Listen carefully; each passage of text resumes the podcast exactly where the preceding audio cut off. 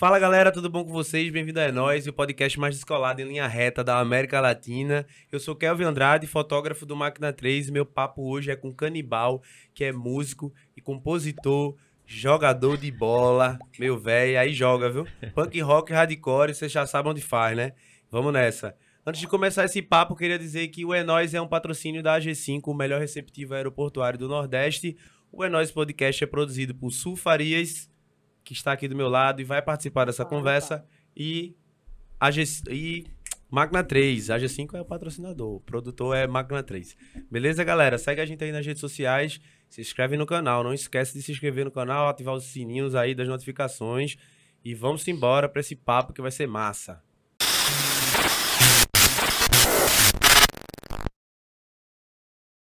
E aí, meu querido canibal? E aí, beleza? Que massa que você veio, velho. Enfrentar esse engarrafamento aí da 232 que tá. Tá, tá, porra. Essa, Tá estressante. Eles estão triplicando, sei lá, duplicando a 232 lá. É, aí tá dando um transtornozinho aqui pra essa região, velho. Tá foda. Eu senti agora quando eu vim pra cá. É, tá. Tem que estar calmo e tem que estar bem. Então, uns dois gardenal, gardenal dá pra você chegar tranquilo, velho. Ou então você conecta no Spotify e vai escutando os outros episódios aí da gente. é isso. Ó, eu abri umas caixinhas, velho, de perguntas assim. Do... Tá. E, a, e a pergunta campeã é: por que canibal? Canibal. Ah. então, cara, é, quando, eu- quando eu estudava no Carlos de Lima Cavalcante, na verdade, quando eu estudava no Santa Maria, que a gente. Lá em Santa Maria no Alto Zé do Pinho, uma escola no Alto Zé do Pinho. Aham. A gente estudava lá até quarta série e a gente já ia direto é, para o Carlos de Lima Cavalcante. E aí, quando eu cheguei no Carlos de Lima Cavalcante, todo mundo tinha apelido. Aham. E eu não, não tinha, porque na minha escola ninguém tinha essa parada de apelido e tal. E aí eu comecei a enrolar o cabelo, comecei a fazer umas belotinhas assim no cabelo, turma disse que eu, dizia que eu tava parecendo com um canibal. Aham. Aí beleza, ficaram na escola, ficaram me chamando de canibal. E quando eu entrei dentro do movimento punk, no, lá aqui no Recife, a galera, todos tinham apelido. Ninguém sabia praticamente o nome, o nome de ninguém, velho. Aí me perguntaram qual era o meu apelido. Eu disse, ó, meu irmão, na escola turma me chama de canibal. As belotinhas no cabelo estão dizendo que eu pareço um canibal. Aí os caras do, do movimento punk começaram a me chamar de canibal. É. E a parada pegou mesmo quando eu fiz a banda, né? Depois que eu fiz a banda, Devotos, foi que a parada canibal pegou mesmo, assim. É. Que a galera já conhecia já. Nem mais meu nome. Hoje em dia, poucas pessoas chamam meu nome, cara. Foi exatamente isso que eu disse, Ellen. Porque a gente tem que liberar a entrada lá do, no condomínio. Aí eu fiz assim, ó, vai chegar uma visita, aí os caras pedem o nome, É. né? Aí eu fiz, canibal. É tricolor, é tricolor, é tricolor. Aí os caras, beleza, beleza. Pô, quando eu cheguei, ele falou lá, qual é o teu nome? Disse, canibal. Eu- Diz que é canibal, pô. Aí, tá, daqui a pouco. ele- E o nome? Meu nome é Marconi. Teu nome é Marconi? Marconi de Souza Santos. É, Marconi. Aí, ó, pra quem não sabia, quem- Marconi quem- Santos vulgo. Cara, botar Mas- no Google lá, aparece, velho. Eu tô É. mais, eu tô muito manjado. Eu não tô. É, o É. Google já conhece até demais, né? Já é, é, amigo, já, já é é. amigo próximo, já, assim. é, já é entregão já. Já é entregão.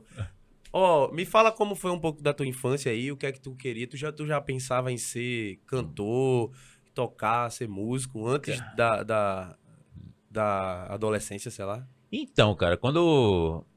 Minha infância foi uma infância muito divertida, cara. Eu, eu brincava muito. Eu tava sempre na rua e a brincadeira da gente na comunidade, Alto Zé do Pinho, a brincadeira maior é bola. A gente brincava de pega, de peão, papagaio, brincava de tudo, empinar pipa, essas paradas. A gente brincava de tudo, mas a- o futebol era o principal, de manhã, de tarde, de noite. Aham. E o sonho, logicamente, era querer ser jogador de futebol. Cheguei a, a jogar no Santa Cruz, eh, comecei no Dente de Leite, depois parei, aí voltei já juvenil. Aí juvenil e, e juniores, que a gente treinava, já era com Ramon. Aham. Eh, na época tinha, porra, o Santa Cruz naquela época, 90, eu acho que era 90, se eu não me engano. Aí a base era toda, era Valber, Preto, Leto já tinha ido pro Mojimirim, mas era Valber, Preto, Rivaldo, Serginho, Pistolinha. Pô, uma galera que quando subiu pro profissional, todos foram campeão, assim, Aham. pernambucano. E eu já tinha banda naquela época, já, já tinha Devotos, quando eu tava no, no juvenil, No juvenil, já, já tinha, já, tinha, já tinha a Devotos. E eu sentia também que o nível era muito alto, assim. Eu sei jogar, jogar futebol, gosto pra Aham. caramba, mas eu, eu sabia que ali eu não ia ter chance, que o nível era muito alto. Aí eu digo, meu irmão, vou, vou, vou tocar, velho. Acho que eu, eu tocando vai ser, vai ser melhor pra mim, fazer minha bandinha. Mas, mas tu deu show demais no Rock and Go, pô. Tá com a camisa 10 do Rock and Go, pô. Ah, o Rock Go era diversão, né? Assim, pra quem assistia o Rock and Go, podia até comparar uma partida de futebol, um jogo e tal, aquela parada toda, que tinha muito, a maioria dos, dos músicos ali gostando de futebol, mas não gostam de prática, não, não tinha prática do, do É. futebol. Até porque Então- você podia se contundir alguma coisa É. sem tocar os teus Tinha essas paradas todinhas, né? Então tinha a, a, pra nós que jogávamos o Rock and Go, a intenção era a confraternização, porque ali a gente não tava concorrendo, não era um MTV Award, Aham. não era, tá ligado? Ninguém tava concorrendo a, a prêmio nenhum, era diversão que a gente Sim.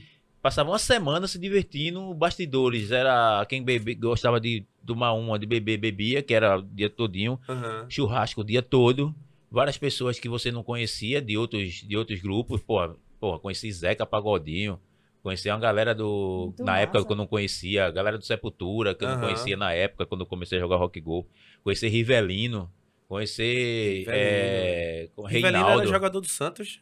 Rivelino era do Corinthians, né? Corinthians, Ele é. é do Foi Corinthians. quase. E assim, a época que eu peguei o Rock Go, começando o Rock Go, é, o eu já cheguei no, no segundo ano do Rock Go. Primeiro ano, ex-jogadores jogavam o Aham. Rock Go. Serginho Chulapa, é, Casagrande, essa galera, ex-jogadores jogavam junto com os artistas.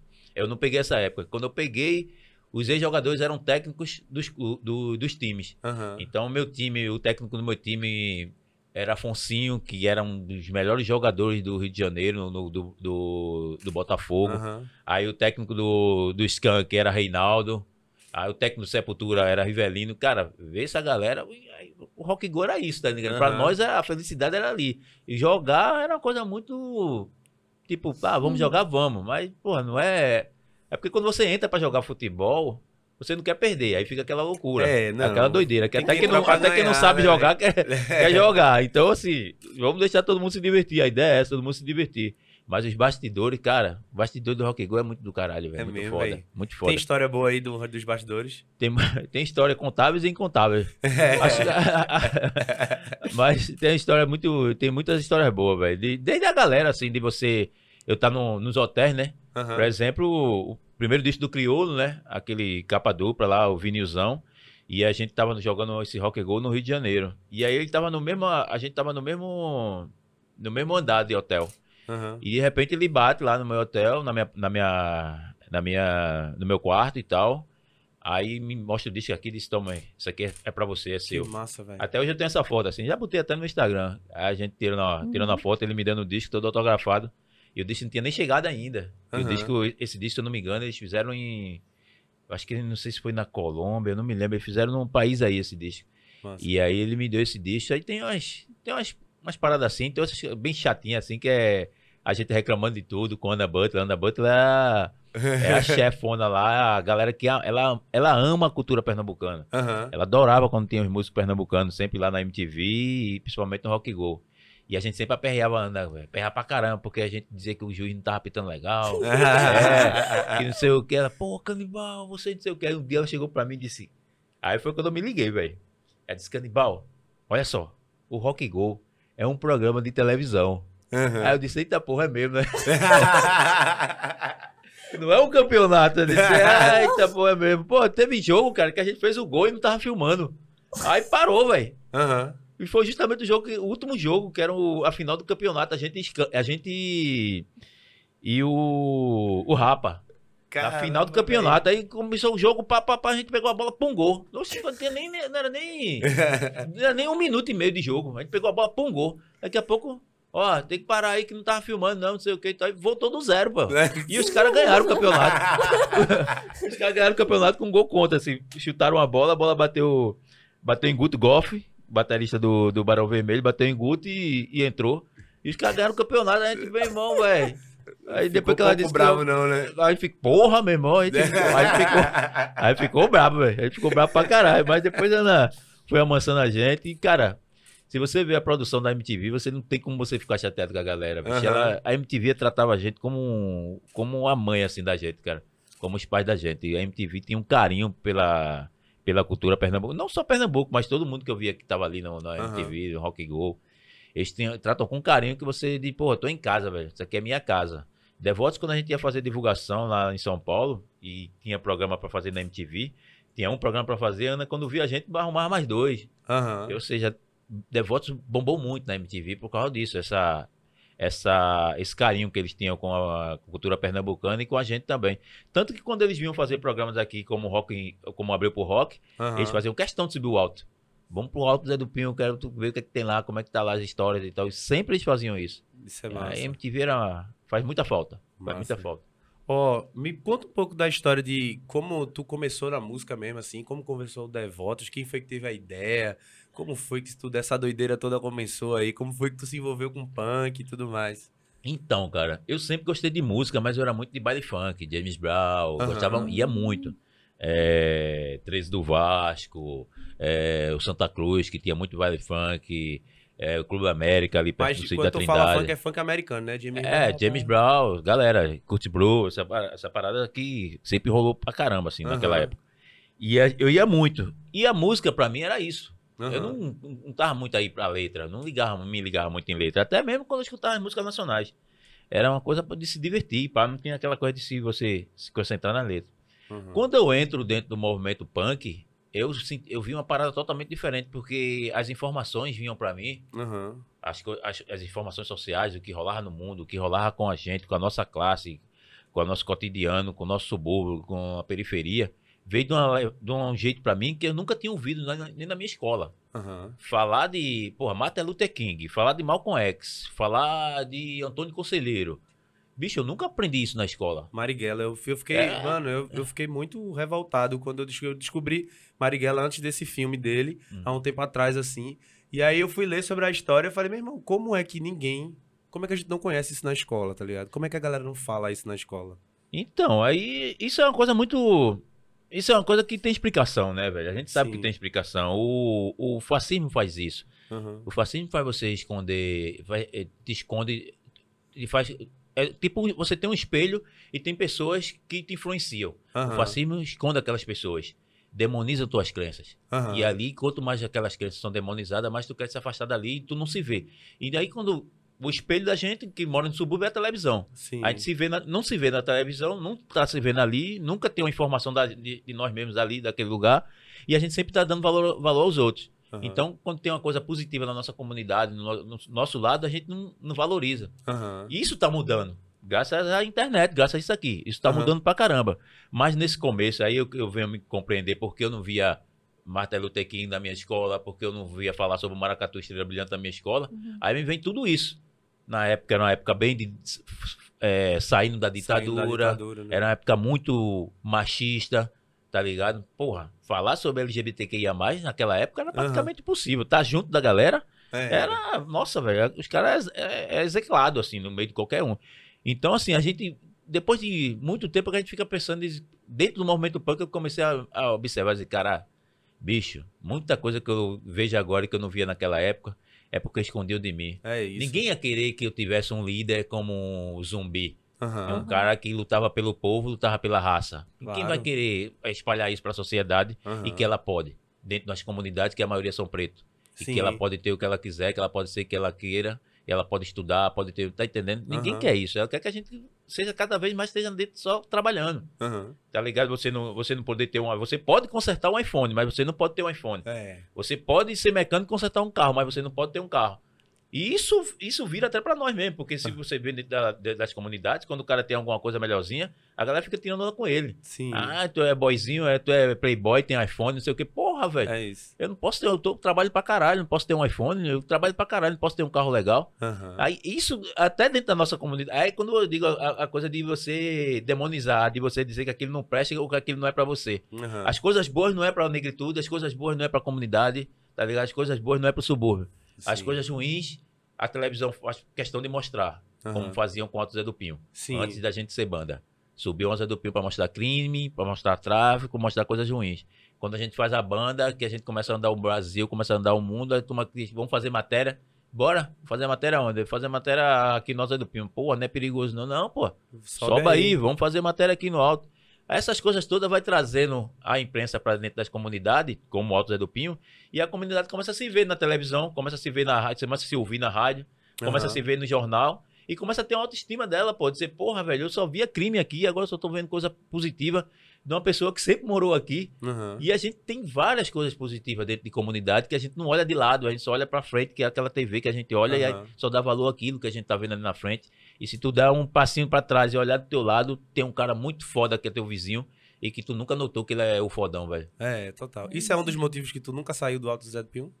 O lance de não sair no Alto Zé do Pinho, assim, não, não tem uma coisa que eu diga que eu tenho a obrigação de ficar no Alto Zé do Pinho. Aham. Eu não tenho nenhuma obrigação de ficar em lugar nenhum. Mas o lance de eu querer ficar no Alto Zé do Pinho é justamente eu saber e valorizar o lugar que eu vivo e Aham. querer que ele fique melhor e morar lá. Porque minha filha vai, vai, vai crescer, tá crescendo e vai e mora lá. Aham. Eu não queria que ela saísse de lá. Eu acho que as pessoas que moram em comunidade, a maioria de pessoas que moram em comunidade e conseguem vencer na vida, consegue ser um, um médico, qualquer profissão que eles queiram ser e con consegue ganhar uma grana para se autossustentar e conseguir pagar um plano de saúde e pensa em sair do, do- da sua comunidade, eu acho isso eu acho isso muito ruim.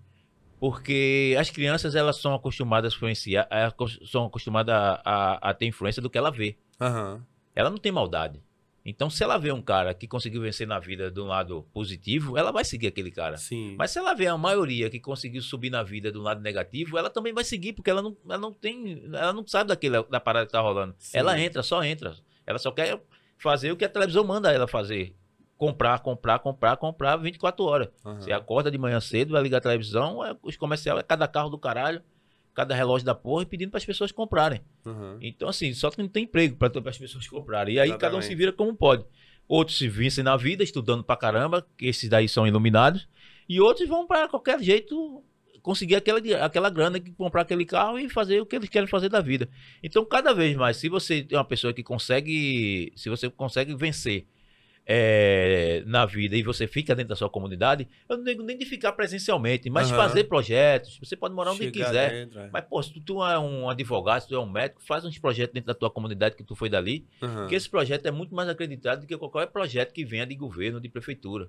Aham. Porque é muito difícil você acreditar numa coisa quando você não se sente é, importante dentro dela. Sim. Porque a maioria das coisas que vem de fora para dentro de comunidade, elas sempre tem um padrão de, de ser feito e de ser conduzido. Aham. Ela não pergunta à comunidade como elas querem fazer, ela não dá autonomia à comunidade para gerir aquele projeto. Sim. Então, quando você faz isso, quando, quando você dá essa autonomia a essa comunidade, às comunidades para gerir esses projetos, esses projetos vingam muito mais e, dão- e são até mais valorizados. As pessoas Aham. não picham, as pessoas não quebram.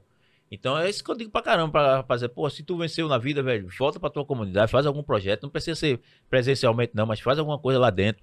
Porque, pô, tu sabe como é difícil. Você. Quem vence na vida pelo lado certo sabe como é difícil é, você estudar, você ter saúde, você ter importância dentro de uma comunidade. É foda, velho. Eu saí do Ibura, né? Eu tô falando, tu, tu, tu falando pra mim, eu sentindo as lapadas. Tá, tá, tá.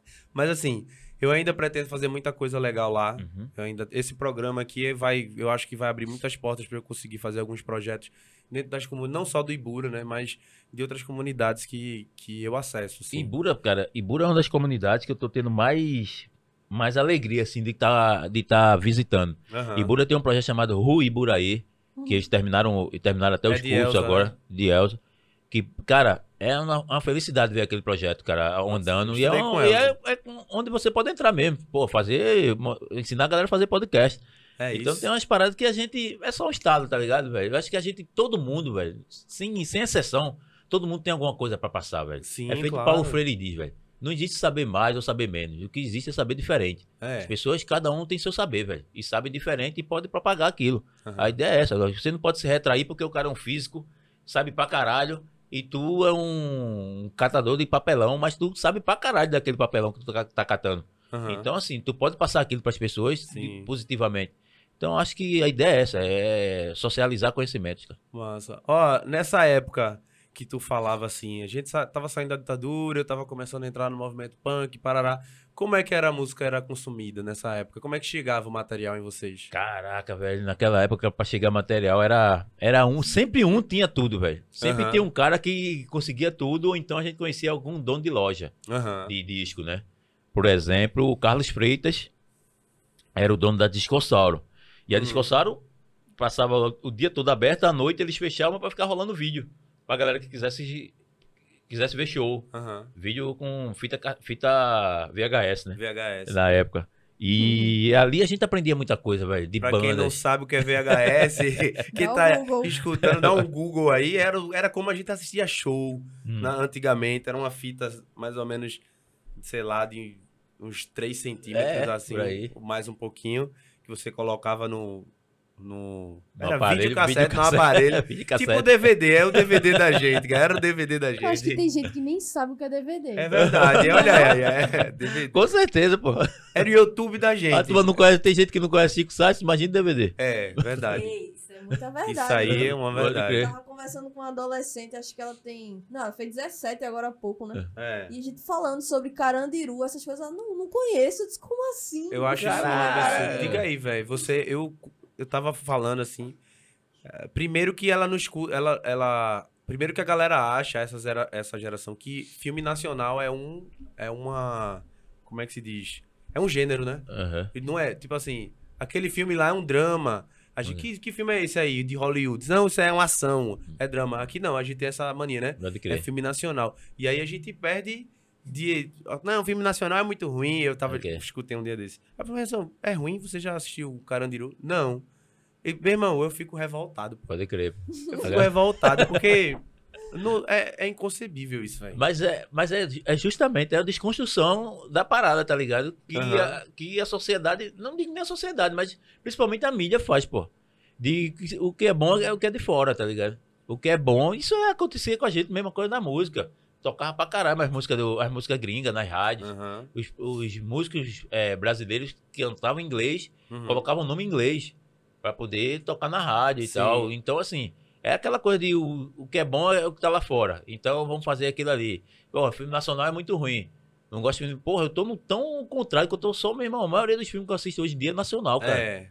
Você, também, você, você falou tudo assim, não tem uma, não tem um tema, não tem uma parada de é drama, é comédia. O filme nacional, ele consegue retratar a vida como ela é, do jeito que ela é, Sim, velho. pô. Com sofrimento, com alegria, tá ligado? Com tudo assim. Esse Isso é não- foda. Tu viu esse filme do, do Lázaro? Como é o nome? Medida Não, Provisória. ainda não. Porra, eu tô afinzão de assistir esse Ainda filme, não. velho. Tu viu o trailer dele? O trailer eu É, saquei. bem, irmão, é uma ideia muito louca, né, velho? E, e você parar pra pensar assim que isso pode ser uma coisa que. Isso pode sair de algum lugar aí que a gente não sabe. Mas enfim, tô afinzando de assistir esse filme. É. Aí tu tava falando que ia pra, pra assistir vídeo no. No- lá no- na Discossauro, cara. Aham. Carlinhos Freitas. E ele foi que era o cara que mostrava os discos pra gente. Aham. A gente, como, a gente, como punk, banda punk, a gente gostava muito de banda, logicamente, gostava muito de banda do estilo punk. aham. Mas a gente sempre teve a mente muito aberta. Eu tive, sempre tive a mente muito aberta por morar no Alto do Pinho e ser um lugar que sempre rolou de tudo, né? Do Maracatu, Sim. a Foché, as bandas, os caboclinhos, quadrilha, Raiz do Pinho, Viagem ao Nordeste, é de lá. Então, assim, a cultura, a música sempre foi muito efervescente no alto. Não tem como Aham. você ser bitolado num, num estilo só, mesmo você escolhendo o punk. E então, quando, eu cheguei, quando a gente chegava lá em Carlinhos, ele começava a mostrar disco pra gente, cara. Música, bandas que eu nunca tinha visto na vida, como Joy Division, The Aham. Smiths, Uhum. The Cure. E a gente ficava, caralho, que foda, velho. E, e eram bandas pops, mas que tinham uma conotação muito punk, porque os acordes que elas tocavam eram muito simples, Aham. tá ligado? Não era aquelas Uhum. bandas cheias de marabolismo musical e tal. aham. E aí, quando a gente vinha descobrir depois, eram as bandas que eram pré-punks. Que eu digo, caralho, que foda. Então, assim, descobri muita coisa com o Carlinho, até toque de música pra nós mesmo. Porque a gente vendia muita fita demo lá. Antes do Devoto gravar, gravar o disco novo, o, o, o Agora Tá Valendo, a gente vendia muita fita demo lá. E na época, eu, eu escrevia muito em cima da. Era muita raiva, tá ligado? Muito, muito ódio mesmo. A parada era essa, era chocar. E teve um dia que ele chegou pra mim, Carlinhos chegou pra mim e disse: Canibal, ó, o som de vocês, velho, é muito foda. Vocês não tem ideia onde chega. Tu não tem ideia das pessoas que vêm aqui comprar tuas fitas demo, cara. Chega senhores aqui Aham. que curtem bossa nova e gostam do Devotes. Chega, chega guri aqui, pirraia, que leva Devotes. Aham. Chega gente, chega punk, chega metaleiro, chega todo mundo aqui pra comprar Devotes, velho. Tu não tem ideia. Eu disse, é mesmo, velho. Eu disse, é, velho. Eu acho que tu, por ser uma banda assim de periferia, de subúrbio, eu acho que vocês podiam dar um, dar um pouco mais de esperança, assim, nas letras, tá ligado? Fazer uma coisa mais. Pra galera ter mais positividade, se- olhar e dizer, dar uma autoestima na galera. É massa meter o pau, mas, porra, dar uma autoestima na galera também é bom. Eu, disse- aí eu fui pra casa pensando nisso, velho. Eu disse, porra, meu irmão, cara deu um toque massa, velho. Pode crer e tal. Aí nesse mesmo, no outro dia eu acordei e fiz a letra da Luz, Luz da Salvação, velho. Lutamos com força e coragem, conseguimos, os tempos mudaram, mudou o hino. Não há mais guerra, não há mais fome, religião. As crianças hoje brincam e são a luz da salvação. Que é uma das músicas que a gente mais toca, assim. Tá, Sim. tá dentro do repertório do Devoto que a galera mais pede nos shows. Comecei a fazer música com essa, com essa temática. Eu tenho Aham. pressa de vencer, eu tenho pressa de Essa vingar. é foda, velho. Vencer para me suceder, vingar para me realizar, vivendo assim eu vou morrer. Vivendo assim eu vou matar. Esse- Meu irmão, essa música, velho, eu escutei, eu estava, eu estava direto no, Pode quando crer. eu morava no Ibura e era muito. Se encaixa perfeitamente, velho, com quem mora na periferia, você vê seus amigos. Velho, eu tava falando isso a Suelen. A gente, eu, eu, eu cresci num, num bairro que é uma comunidadezinha. Não sei se já viu um vídeo de, de que o avião passa bem pertinho das casas, assim, tá ligado? Bem pertinho mesmo, velho. Chega a dar um susto no Ibura, isso. No Ibura de baixo, o campo do Real. Acho que po- pode ser que por campo No campo Tu- do tu sei onde é, tô ligado. Pronto. Ah, Pronto, Tô ligado. ali, naquela comunidade ali ao redor. O aeroporto mandou um monte de gente embora e sobrou umas duas ou três ruas, assim. É. E aí, hoje cresceu, aí chama favela, tem gente que chama Favela do Sítio, mas que é mais antigo, chama a Vila do Iá, que era a vila dos ex-combatentes e a galera que trabalhou na União, tá ligado? Aham. E aí, é, toda vez que eu encontro alguém de lá, velho, a notícia é tipo, ó, fulano que cresceu com ela. Mataram, não sei o quê. Tá ligado? Caralho, foda. E é isso, tá ligado? Tipo, a galera, essa música encaixava muito, assim. Na- É, e, e foda que essa. é- além de. é, logicamente que ela tem, ela tem esse pensamento de, Aham. de comunidade e de como a gente vive, né? Aham. Mas assim, a influência dela veio, veio toda quando eu fui gravar, quando o Devotos foi gravar, em 94, em São Paulo. Aham. A gente foi gravar um, a gente foi gravar um disco independente e gravamos o disco, mas não deu certo, nunca saiu. O disco nunca saiu. Isso é uma matéria no jornal, o Marcelo Pereira disse Devotos, na, na- o cabeçalho da matéria Devotos teve pressa de gravar. Uhum. A parada era essa. E quando cheguei, um amigo meu chamado Marcos, o cara até que diagramou meu livro, Marcos Sabarreto, Aham. e, e aí ele me mostrou a matéria. Quando ele me mostrou a matéria, velho, na hora, velho, na hora mesmo, assim, eu, eu sentei na casa de céu e comecei a escrever. Saiu na hora, assim, a letra. Porque a pressa que a gente tava tendo era de vencer mesmo, de gravar um dia. Pô, Devoto tinha nove anos de banda, velho. Aham. E assim, a gente não tinha, a gente já não, já tava passando da adolescência, já tava, e era homem já, e assim, várias coisas acontecendo, e a gente querendo tocar, querendo viver daquilo, e a gente tava vivendo a hora de desistir, tá entendendo? Eu- eu- várias vezes eu pensei, dizia, meu irmão, velho, não tem condições, não rola, não- as portas não se abrem, não rola show, não rola nada, nove anos tocando de graça pra galera, não que tocar de graça seja ruim, mas, porra, a gente tem uma hora que a gente começa a ter que pagar as contas, né, velho? Pois é. e velho. aí, foi quando, essa, quando eu vi, essa, quando eu vi essa, esse jornal pra mim, eu comecei a escrever essa letra e explicar porque a pressa da gente era uma pressa de vencer. Aham. Porque a gente já tinha, via muita gente morrendo e muita gente matando Total. também. É. Então a gente não queria estar nessa estatística. E, porra, graças a Deus, Pai, Oxalá, a gente conseguiu sair dessa estatística. Porque É, a eu Deus, juro a você, eu pensava que a gente ia viver até uns 24, 23 anos, velho. Porque a parada era essa, assim. Você tava batendo pelada com um cara, com um amigo, no outro dia ele já não tava mais com você. Mas é isso, e a- é, às vezes o cara não era nem do, do mal, velho. Não era nem do, do É. lado ruim da história, só porque tava junto da galera. Então, como a E- gente não tinha essa. Sabe você não ter noção do perigo? É. Quando você é adolescente dentro da comunidade, você não Aham. tem noção do perigo, você tá querendo, tá se divertindo, tá ali. E a parada era justamente essa, é tipo aquela manada de alce e beber água num rio cheio de jacaré, velho. Ele tem que beber. E aí ele sabe que ali tem jacaré, mas vai. Mesma coisa a gente, assim. A gente sabe que tá, tem algumas pessoas ali que não tem nada a ver com a nossa história, mas a gente tá junto e que pra nós é, é amigo, velho. É, tá todo mundo é, junto, a com gente, não tem maldade com a gente e a gente fica tudo. E até surpreende quando a gente sabe da história da galera, assim. A gente até Aham. se surpreende, mas não tem maldade com a gente, não dá pra gente separar. Eu acho que uma das coisas que, que a gente consegue depois que, quando a gente mora em comunidade e que a gente se torna homem, é justamente a gente saber respeitar a história um do outro, velho. Porque ninguém tá na pele de ninguém pra saber Pois pra é, que o cara foi pra aquele lado, tá entendendo? Ninguém Isso é que tá, é velho. foda, velho. Você vê, e o pior é que você cre... você até tem uma ideia, né, É. velho?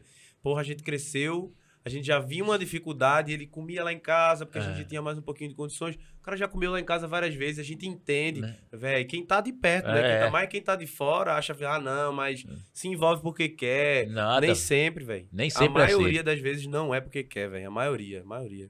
A maioria das vezes. Eu ve, enfim, vários amigos que estão no corre até hoje aí, eu entendo muito bem o, o lado deles, assim. E é isso. Ó, vamos falar desse disco novo aí, o ECP, né? Que vai. Devotos Punk Reggae. Punk reggae, é isso, né, velho? Agora, fazendo um reggaezinho pra gente. Punk Então, reggae. cara. Uhum. Opa, parece uma parada nova, né? Mas não é, velho. É... Desde o segundo disco, menos o primeiro. Não tem reggae no disco do Devotos. Mas todos os discos do Devotos tem pelo menos duas músicas de reggae. Aham. Todos os discos que mistura hardcore, punk e reggae. Na mesma música. Não é nem música diferente, é na mesma música. A gente sempre fez isso.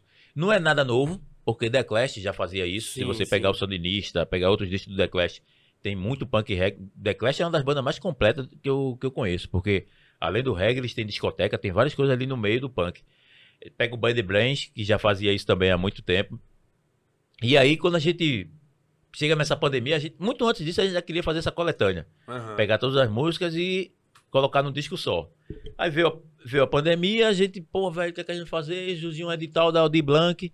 A gente, cara, vamos pegar e vamos fazer agora aquela parada do punk rap, porque não tinha, eu não tava com cabeça pra escrever, eu não tava com cabeça pra compor. aham. Eu não componho mais como eu compunha antigamente, que eu fazia uma música atrás da outra. Hoje eu, eu paro pra entender o que eu vou fazer. Eu me cobro pra caramba, assim, quando eu vou, vou, vou compor, então não é, é muito diferente, né, de qualquer jeito. Aham. E aí, e aí como eu- quando a gente tava com esse, com esse projeto na mão, a gente meteu pra dentro e a gente só ficou vendo qual era o norte que a gente ia dar. Sim. Vai fazer a coletânea com as músicas, com as nossas próprias músicas, mas e aí? Vai, vai tocar ela do mesmo jeito? Vai? Aí disse, não, vamos vamos fazer ela totalmente roots, velho. Totalmente reggae roots. Vamos É. tirar a parte hardcore, a parte punk rock. E as músicas vão ser totalmente roots. E chamamos um cara chamado Pedro. é, Pedro Diniz, que é um cara foda do reggae, produtor foda. E come- que fez os arranjos pra nós. E aí o disco tem percussão, tem naipe de metal, tem back vocal, tem teclado. Aham. Ou seja, a gente fez uma banda de reggae pra fazer Que esse pra fazer esse Devotos Punk Reggae e chamamos algumas pessoas pra participar, como Isaá, Exato. Chico César e Criolo. Que massa. A- As três participações são essas. E tem uma música inédita nela, só uma música que a gente fez inédita que é a nossa história. E o nome da música é Nossa História, que ela fala desde Lampião, é, desde Maria Bonita, né? Lampião. Fala de Maria Bonita, fala de Luísa Marim, Sim. Fala de Benjamin de Oliveira, que foi o primeiro palhaço negro aqui no Brasil, dos anos 30. É, fala do Gandotelo. Fala da classe LGBTQIA. Fala dos, das, das religiões de matriz africana. E por isso que o nome da, da música é Nossa História. E é-. Ela, tem tudo isso numa música só. Não sei. foi, foi foda. Por É isso que eu, influências do Aldo do Pinho, né, velho? é, cara, do cotidiano, né, velho? É. A gente tá muito. Cara, assim, a gente tá se abrindo muito. A Aham. gente tá se permitindo, tá ligado? A gente tá numa, numa, numa, numa época, numa fase muito de permissão. Então eu tô muito junto dessa galera e tenho muita propriedade pra falar de algumas coisas que eu tô vivendo. Desde falar sobre gordofobia, porque dentro do projeto Jardim Sonante a gente fez um debate sobre gordofobia. Aham. No projeto Jardim Sonante tinha uma pessoa, uma menina que é chamada Aline Salles, que ela era do Bonita de Corpo e ela também era do, do Jardim Sonante. Então a gente virou uma amiga, virou uma amiga foda minha, assim, de irmã, e a gente conversava muito sobre gordofobia, então Aham. eu comecei a, a- a falar e escrever sobre isso. Então, falar dessas coisas que eu coloquei nessa música é tipo, foi meio que as coisas que eu aprendi. Que eu abri a mente e abri o coração e disse, meu irmão, me fala sobre isso, velho. Me fala sobre essa parada e me permite estar perto, me permite estar junto. Coisas que há 20, 15, sei lá, 20 anos atrás eu não fazia. Aham. Eu tinha, um, tinha, os preconce- tinha meus preconceitos também. Sim. Então, hoje eu tô meio que quando eu pego as paradas assim, trago assim, digo, meu irmão, vamos conversar sobre isso, vamos falar sobre isso. E como eu também tô lendo muito, abre muita mente, tá ligado? Eu sei que música é legal pra caralho, mas galera, literatura é foda. Você pegar um, um livro que você se identifique, começar a ler de um tema que você se identifique, mesmo você não sendo acostumado à leitura, mas você escolher um tema e começar a ler sobre ele, meu irmão, você vira outra pessoa, velho. Sua mente Sim. abre de um jeito que você começa a ver o mundo de outra forma. Que massa, velho. Eu vejo que tu tem presença em vários bairros e várias periferias, né, do Recife. Uhum. É, essa tua essa tua presença, ela te ajuda muito, como tu falou, mas tem coisas que tu vê assim que vai, vai, vai isso aqui é diferente lá do Zé do lá do alto e tal. Várias, velho. Várias. Ó, Cada, a, a parada é o seguinte: cada, cada situação, cada problema que você enfrenta em alguma comunidade, Aham. ela tem sempre uma espinha dorsal para esse problema se acabar. Aham. Ou então para esse problema se é, amenizar. Acabar é, é, é um É difícil, é. Mas pelo menos para esse problema amenizar, ela sempre tem uma espinha dorsal. Aham. O Zé do Pinho, a espinha dorsal do Zé do Pinho é a música. Mas o Zé do Pinho tem futebol, o Zé do Pinho tem teatro, tem várias coisas. Mas a espinha dorsal do Zé do Pinho é a música. Sim. Se você colocar qualquer projeto levando através da música Zé do Pinho, as portas se abrem. Aham. O Ibura, ele vai mais pro lado da- da- do, do, do esporte. Aham. Principalmente do futebol, que tem vários campos de futebol ali no Ibura. Hoje em dia a gente vê uma, uma galera muito foda do hip hop, de outras paradas. Sim. Mas o Ibura, ele é muito forte na espo- no esporte. Sim. Forte que eu digo na, na área de esporte. E Uhum. isso não é tão divulgado. Sim, Isso sim. é divulgado na área de esporte. Mas pro mundo, tem muitos jogadores de futebol profissional que saiu do Ibura. Aham. E poucas pessoas sabem disso. E assim, estão viajando o mundo. Então é o espinha dorsal que você pode chegar junto e isso crescer por ali. Aham. E isso eu vejo a diferença nos lugares. Quando eu chego, eu digo, meu irmão, velho, aquele lugar ali é muito diferente da Rosa do Pinho. Tem música, tem várias coisas ali parecidas com a Rosa do Pinho, mas a parada principal deles é aquilo ali. Sim. E quando você vai na direção contrária daquilo ali, você pode até dar uma, pode até ter uma, uma ajuda daquela parada, do, do- daquele, da- daquele projeto que você está fazendo. Pode Aham. até crescer. Mas ele não se torna tão forte quando a- pra, pra dentro do próprio lugar. Aham. Você pega uma galera que gosta daquilo. Mas pra tu pegar a galera que tá ociosa, que não tá nem aí pra isso. É. A diferença dos projetos do Alto é justamente isso. Quando a gente, quando a gente começa a fazer, começou a fazer projetos na comunidade, a gente começou a pegar neguinho que não tava nem aí pra música, velho. Uhum. Mas por quê? Porque o Osa do Pinho já respirava, já, já tinha uma atenção da música. Sim, Tocou com uma lata ali, todo mundo ia. Aí o que, é que, o que é que a gente fazia de errado? A gente fazia esses projetos dentro da, da- do Bom Sucesso, quadrado, Aham. fazia no Molinho, outro quadrado. E aí, quando a gente viu que estava errado, a gente trouxe pra rua. Sim. Aí foi que a parada rolou. Porque dentro do Bom Sucesso ou dentro do, ou dentro do, do Bolinho, só vai quem gosta, pô. É. Mesmo sendo da comunidade. E na rua não, velho. Na rua todo mundo passa, tá ligado? Sim. A galera passa, para, observa. Tem um projeto hoje no Alto do Pinho chamado Autossustentável, que trabalha o meio ambiente. A ideia Aham. da galera é curtir o meio ambiente, preservar o meio ambiente. Um trabalho muito foda, muito foda lá no Alto. Tem uns 5 ou 6 anos esse projeto. Esse projeto é feito pelo. a- o cabeça desse projeto é um cara chamado Ramon. E na época, ele era um pirraia quando a gente começou a fazer projeto na comunidade. E ele disse pra mim: meu irmão, era afim de participar dos projetos de vocês, minha mãe não deixava. E eu queria estar ali perto, eu queria estar junto. Eu disse, um dia, eu- um dia eu vou ter meu projeto. Incentivou. Aí, isso é o que pega, tá entendendo? Isso é, É o que. A, gente volta pra aquela parada que tu falou de você estar transformando o seu, o Just- seu e- a sua comunidade, né? E você, e você tá tendo. E você tá tendo influência no que você vê, tá entendendo? Que Aham. não é influência da TV. Você tá tendo a influência da- do seu vizinho, da galera ali. Você tá dando. La- Alavancar uma autoestima dentro de uma comunidade é muito difícil, velho. Mas quando Aham. você consegue. Porra, bicho, eu, eu sou nascido e criado no Alto Zé do Pinho. Eu sou da época que o Alto Zé do Pinho, a galera dizia que morava em casa amarela, com vergonha de dizer que morava no Alto Zé do Pinho. Aham. A turma tinha vergonha, dizia não, não moro no Alto, não, eu moro em casa amarela. Sim. Neguinho perdeu o emprego, por ter lá na ficha de. Na ficha tava lá, Alto Zé do Pinho, neguinho não, não era contratado. Sim. Hoje em dia, cara, os caras, porra, quando diz que mora no Alto Zé do Pinho, a turma diz que não. Lá no Alto Zé do Pinho só mora o artista, porra. Tu não mora no Alto, não. Aí o cara traz o amigo dele que trabalha com ele em alguma fábrica pra almoçar no caldinho do Bio, pra Aham. almoçar no bar do João. Isso antigamente era praticamente impossível acontecer. Aham. O cara trazendo neguinho de fora, a não ser que as pessoas que já frequentavam o Alto do Pinho, que era de outra comunidade. Mas o cara diz, meu irmão, eu quero ir lá no alto, velho. Eu quero ver, eu quero ir lá no Caldinho do Bio, tomar um caldinho. Eu quero ir ver o show do Devotos. Eu quero ver matar na mão. Pô, eu quero pegar um autógrafo lá com o Zé Brau. Isso acontece hoje, tá entendendo? Aham. Isso naquela época, ninguém nem sonhava nisso acontecer. E já tinha o Maracatu, já tinha é, as duas escolas de samba, a Galeria do Ritmo e Gigante do Samba, que era do alto. Mas ela não. é- é, a gente não conseguia sair das páginas policiais porque a mídia sensacionalista Aham. só mostrava o crime na comunidade. Só mostrava o que era crime, só mostrava o que era ruim.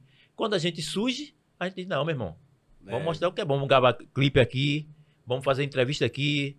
Tudo que for feito com banda vai ser feito aqui na comunidade. Vocês conseguiram A MTV sobe né, o Alto? Zé do Pinho pra fazer Tá, porra, a MTV subir e mostrar pro Brasil todo. E de repente tem um cara que morou no Alto Zé do Pinho e saiu pra morar lá em São Paulo. E o cara fala: caralho, meu irmão, o cara do Alto Zé do Pinho, velho.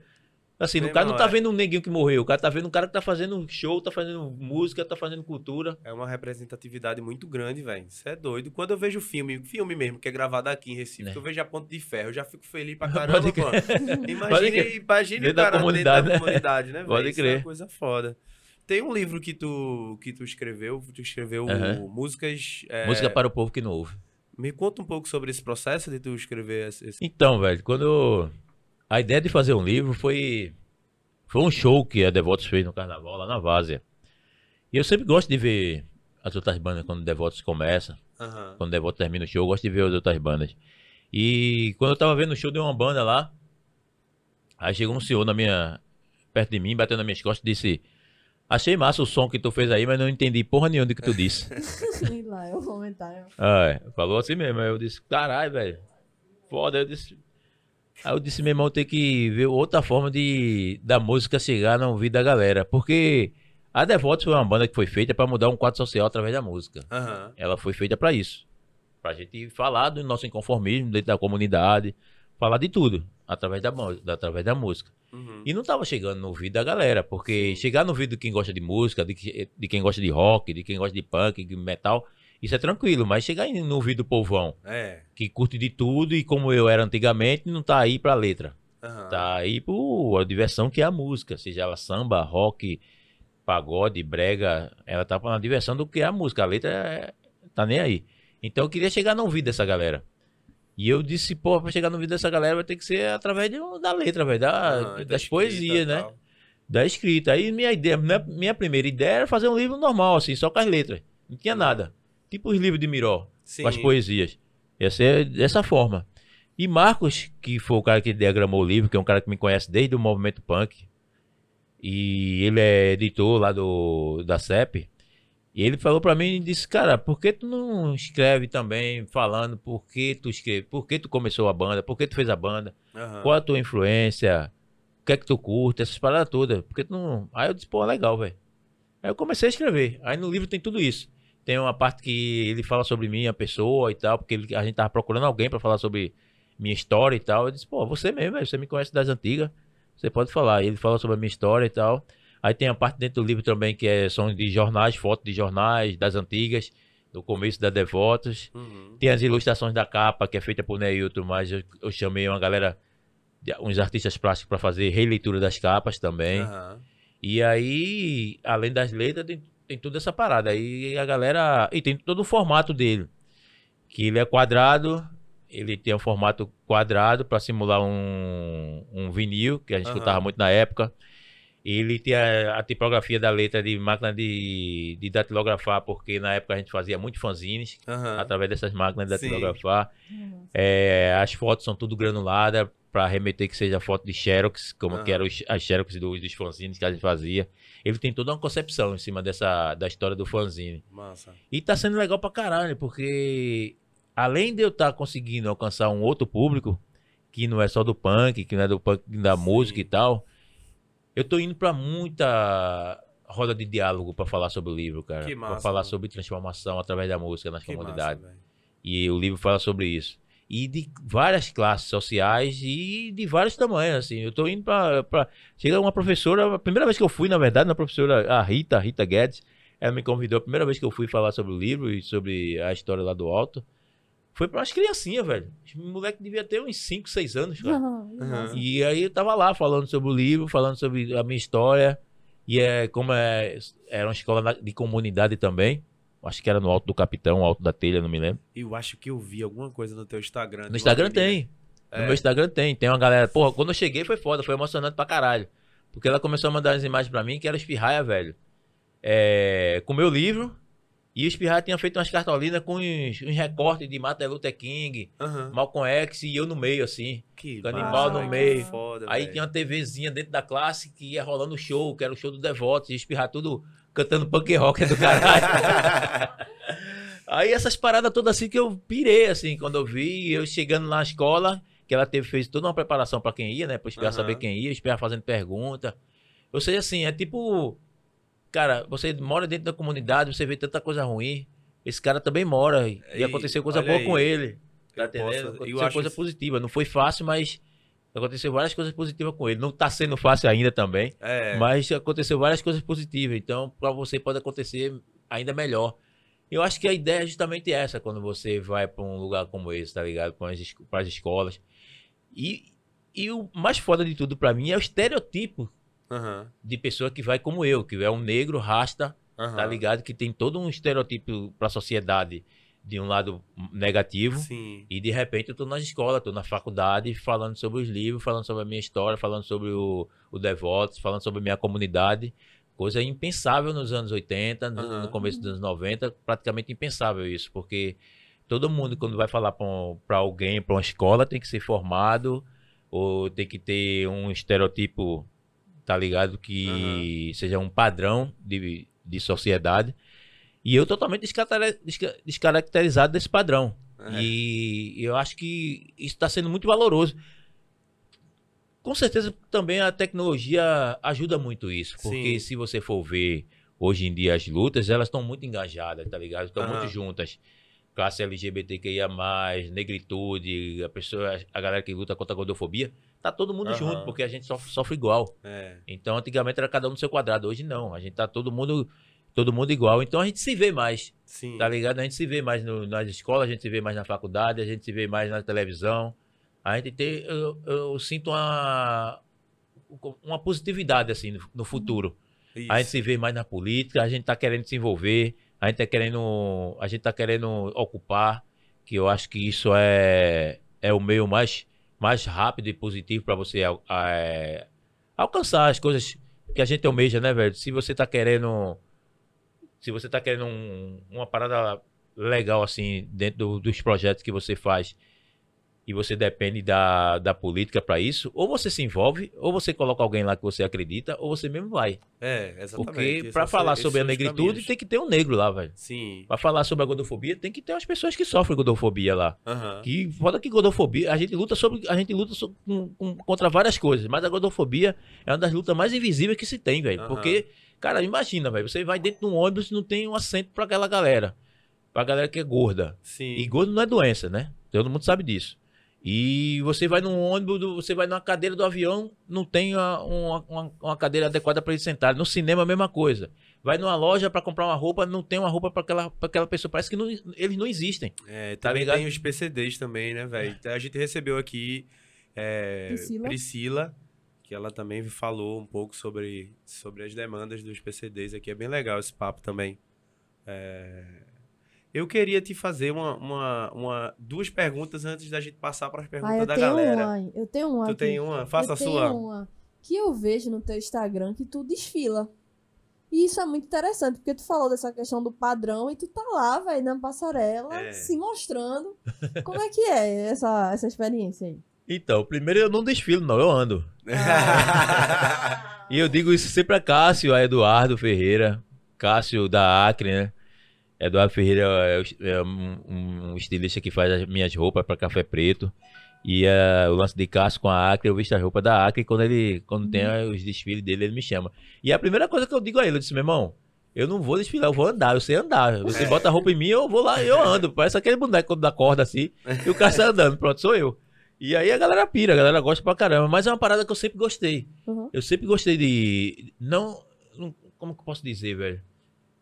Da moda mesmo, porque o punk ela vem da moda, né? Aham. A roupa punk a- vem- já vem da moda. Então todo mundo, assim, com certas.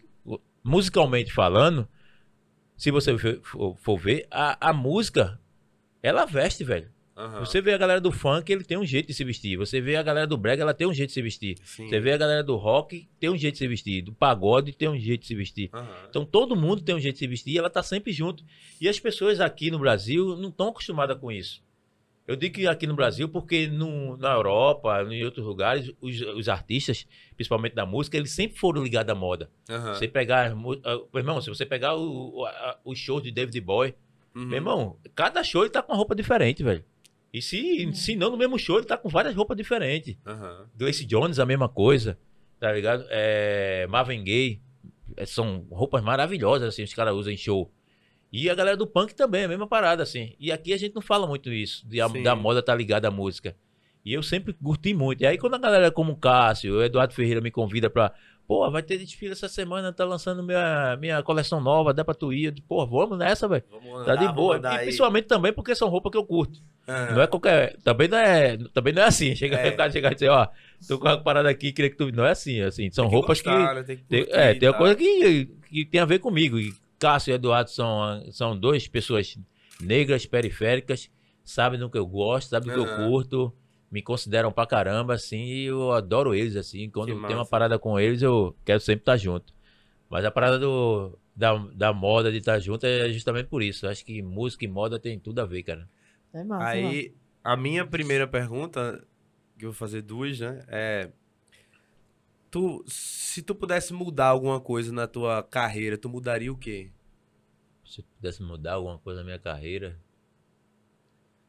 cara, eu acho que a ignorância, que eu fui muito ignorante no começo da banda, eu era puta merda, era muito ignorante. Mas ignorância em que sentido? No, no... de, tipo de, não é nem uma ignorância, era desconfiado, tá ligado? Aham. Era, puta, a gente levou muita porrada. Então a gente teve tudo, a Devotos teve, teve umas, umas coisas assim que aconteceu na vida da Devotos que a galera queria se aproveitar muito. Sim. E não- a gente via que não tinha uma troca, não tinha uma... E aí eu acho que se eu eh, tivesse a cabeça que eu tenho hoje, eu daria dois passos atrás para dar dez para frente. Aham. Eu não, não cortaria a amizade diretamente assim, porque eu sabia que lá na frente a gente podia ganhar, um, podia ganhar alguma coisa Sim. pro Devotos. Então assim, essa parada eu, eu teria, eu teria, eu mudaria em mim naquela época Aham. de ter mais paciência como eu tenho hoje. Sim. Hoje eu sei quem tá, quem tá com a gente, que é de verdade, que é de mentira, mas eu tô com Ah. todo mundo. É. é isso. E outra coisa que eu quero te perguntar, que eu tô muito curioso, é sobre esse show aí do Rock in Rio, velho, que o Black Pantera te, Convidou o te né? convidou, velho. Então, cara, é... O Black Panther é uma banda que a gente... Que a gente se conhece há um pouquinho de tempo. Aham. Eles são muito fãs de Devotos. Black Panther é uma banda nova. Eles são muito fãs da Devotos. A gente tocou junto em Belo Horizonte, em BH. Aham. Fizemos um show massa lá e começamos a amizade ficar mais estreita, né? Começou a estreitar mais. O Black Pantera entrou agora numa gravadora fodona, lá no Rio de Janeiro. Aí o disco dele novo saiu agora. E eles foram convidados a, a tocar no Rock in Rio. E perguntaram a galera da produção do Rock in Rio, perguntaram a eles qual seria a banda que eles queriam tocar junto, que eles gostariam de convidar Aham. pra tocar junto. E eles nem titubearam, já Devotos.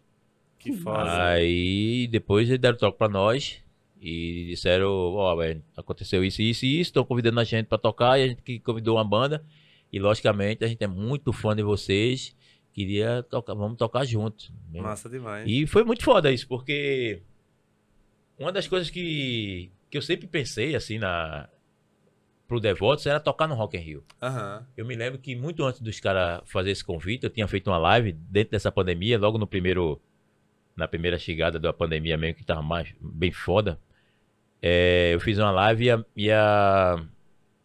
e a entrevistadora me perguntou qual era o meu sonho. Aham. Aí eu tinha dito: o meu sonho é uma creche no Alto da Dupinho e tocar no Rock in Rio. Eu, disse- eu tinha dito isso, uma creche no alto que nunca teve uma creche no Alto do Pinho. Isso é uma vergonha. Toda comunidade tem que ter uma creche, um mínimo. É Aham. ter essa creche. Essa creche tem várias promessas, já tá virando meio de volta, já tá ficando feio pra caralho. Aham. E essa creche não é feita. E a outra era tocar no Rock in Rio, que não é só tocar por tocar, tá entendendo? Aham. É porque eu acho que bandas como Devotos, como Black Pantera, como várias outras bandas que eu conheço, Inocentes, é, Ratos de Porão, essas bandas, elas precisam ser ouvidas. Sim. Principalmente no período que a gente tá, tá ligado? Sim. Você vê um, um, um Lula Palusa com Emicida, com essa galera, você, porra, tem que estar, porque Tem a gente que tá tá, vivendo um período Com de informação que tem que ter muito grande, tá, principalmente pros jovens, tá ligado? Aham. A gente tá tendo um período de fake news muito grande, que isso entra na mente das pessoas, que se não tiver alguém pra desconstruir isso, É. pra cortar isso, principalmente a verdade. arte, que a arte faz Aham. isso, é- papel, é- em né? todos os setores ela faz isso. E eu vejo a Devotos, e eu queria ver a Devotos em cima do palco do Rock in Rio por causa disso, pela projeção que o Rock in Rio tem. Aham. Né? Nem só por a glória que vai dar pro Devoto, que a gente sabe que vai ser uma coisa muito positiva pro Devotos, mas também para as pessoas terem outro discurso de música, Aham. ter outro discurso de arte, tá entendendo? Saber que a arte ela transforma. Tá ligado? Saber que a arte ela muda, ela modifica, seja ela qual for o tipo de arte que você escolha para sua vida. Então, tá dentro do Rock in Rio para nós é isso, é fazer com que as pessoas tenham a mente, abra a mente para para música, não só para se divertir, que logicamente que é o legal de tudo isso, mas Aham. também para se ligar no que tá acontecendo no mundo, véio, socialmente falando. Sim. Eu acho que vai ser, vai ser foda. Vai ser foda mesmo. A gente tá ansioso. A gente fez um, a gente fez um episódio, a gente tem um, um a gente tem um podcast dentro do podcast que chama Conta Pra Nós. Aí a gente falou, fez um episódio falando sobre o Rock in Rio e uma das partes a gente fala muito é sobre isso. Aí Sapo, que é um amigo, é um amigo nosso, acho que você deve conhecer porque ele é irmão de Hugo, que é guitarrista do Cão. Sei que é o. Pronto. Aí é, a gente falou muito sobre isso, sobre esse show do Devoto. A gente fica bem, bem ansioso crer. quando a gente viu, velho. Acho poderoso, assim. Vai ser louco. Vamos embora, a gente chama isso de safadeza. Vamos pra safadeza, que é a pergunta da galera. Eu, mandei, eu pedi pra duas pessoas em, em particular e tem outras no Instagram. Aí eu vou passar um áudio aqui de Fernando. Seu Fernando. Pai de Hugo, pai de Hugo. Olá, Canibal. Primeiramente, saudações tricolores. Quem te fala é Fernando Medeiros, 6.4 nas costas e suburbano convicto, morador do West Side, Recife. E para variar, pai de dois roqueiros, o Lucas e o Hugo. Dois roqueirinhos, se colocar um em cima do outro, dá quase 4 metros de altura. O Hugo é guitarrista da banda do Cão.